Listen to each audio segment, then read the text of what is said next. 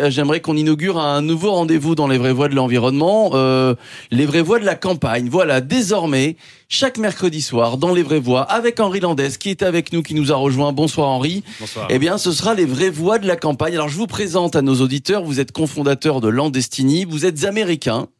Hmm. Vous n'avez pas trop d'accent. Euh, ça dépend si j'ai bu deux ou trois verres de vin. Ah bon, d'accord. Voilà, en tout cas, là, vous n'avez pas Et vu, donc donc vous là, vous n'avez pas. d'accent. vous allez déterminer ça. Vous vivez à Boissé. Boissé, c'est en Auvergne. C'est une Vous- métropole, Boissé, Voilà, ouais, vous ouais. êtes euh, enseignant à Sciences Po sur le développement durable. Et donc, je le disais, chaque semaine, ce sont les vraies voix de la campagne. On ira à partir de la semaine prochaine, justement, vous rejoindre à, Bra- à Boissé. Mais ce soir, vous êtes dans notre studio. On va parler de consommation de produits locaux à la campagne. Les vraies voix de la campagne, c'est parti. Sud Radio, les vraies voix de la campagne. Avec Selnat, fabricant bio français, engagé pour vous aider à mieux manger. Alors Henri Landais, c'est vrai que depuis que vous êtes en Auvergne, euh, vous avez un peu plus, en tout cas, de facilité à consommer des produits locaux. Absolument, c'était une des principales raisons pour lesquelles je voulais Mm. euh, partir euh, vivre à la campagne. Euh, je dois dire, j'ai grandi dans des gratte-ciel à New York au 17e étage et à San Francisco. J'ai vécu 10 ans à Paris et là j'habite à Boissé à 300 habitants. J'ai jamais été aussi heureux.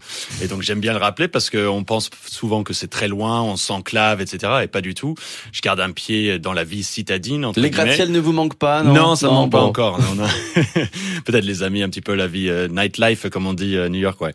Mais effectivement, euh, avec notre propre potager, notre verger, on élève des animaux. Alors c'est tout petit, hein. On a des poules, on a des Mm. chèvres, mais surtout on est entouré d'agriculteurs, donc on consomme des produits locaux avec beaucoup plus de facilité. Et c'est pas juste euh, avec un- une étiquette sur les produits qu'on voit que c'est local. C'est parce qu'on connaît les personnes littéralement qui produisent ça. On est entouré d'agriculteurs, des personnes qui font des choses formidables Ouais. mais qui sont pas nécessairement valorisés d'ailleurs par les labels, parce que les labels sont très Mm. très limités en fait dans ce que ça peut dire sur l'agriculteur, sur le métier, etc.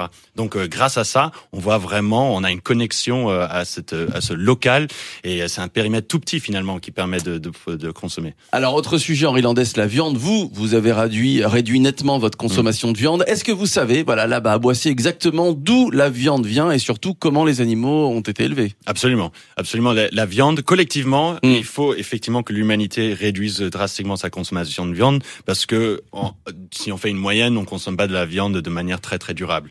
On importe de la viande encore de loin. C'est la viande qui a été élevée dans des conditions souvent, euh, comme on dit, intensives, etc.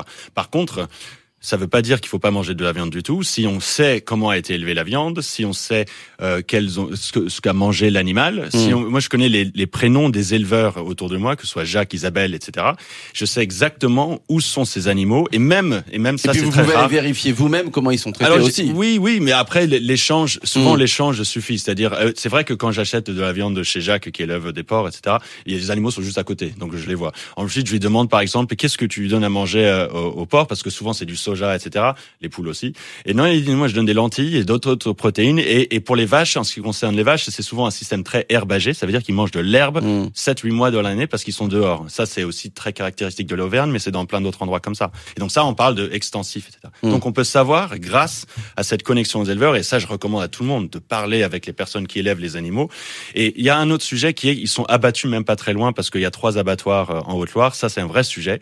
Les abattoirs mobiles et avoir des petites structures et avoir des abattoirs un peu sur le territoire, on a, on a beaucoup trop centralisé ça. Bon, il faut, il faut assumer le fait qu'on tue encore des animaux Mm. pour les manger. Il faut le faire dans les meilleures conditions possibles. Alors vous êtes dans un territoire d'élevage, donc à Boissé en Auvergne, quand même vous consommez euh, des fruits, des légumes, Oui, tout local. Ah oui, c'est pas connu pour les fruits et légumes, l'Auvergne. C'est vrai. Eh ouais. Mais en- en- la Haute-Loire, c'est connu, euh, enfin pour les personnes du coin, pour ses fruits rouges. Donc après, qu'est-ce qui se passe? J'ai réalisé en arrivant que tous les voisins, eux, ils faisaient leurs conserves, que ce soit les confitures.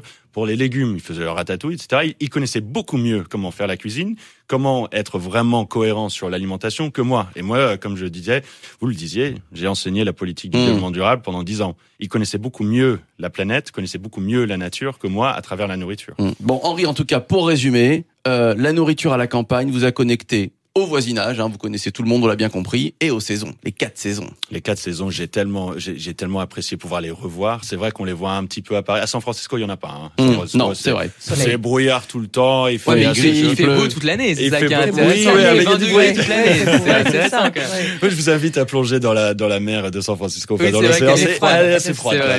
En plus, il y a des requins. Mais bon, ça, c'est un autre sujet. Eh bien, merci Henri Landès. Merci. Vous, on va, on va poursuivre le débat sur la pollution atmosphérique dans quelques instants. Vous rester avec nous. En Avec tout cas, plaisir. vous notez le rendez-vous. Les vraies voix de la campagne désormais, ce sera chaque semaine. À 19h20, voilà, on se connectera euh, chaque semaine, chaque mercredi euh, avec Henri Landès qui est euh, à Boissé, donc en Auvergne.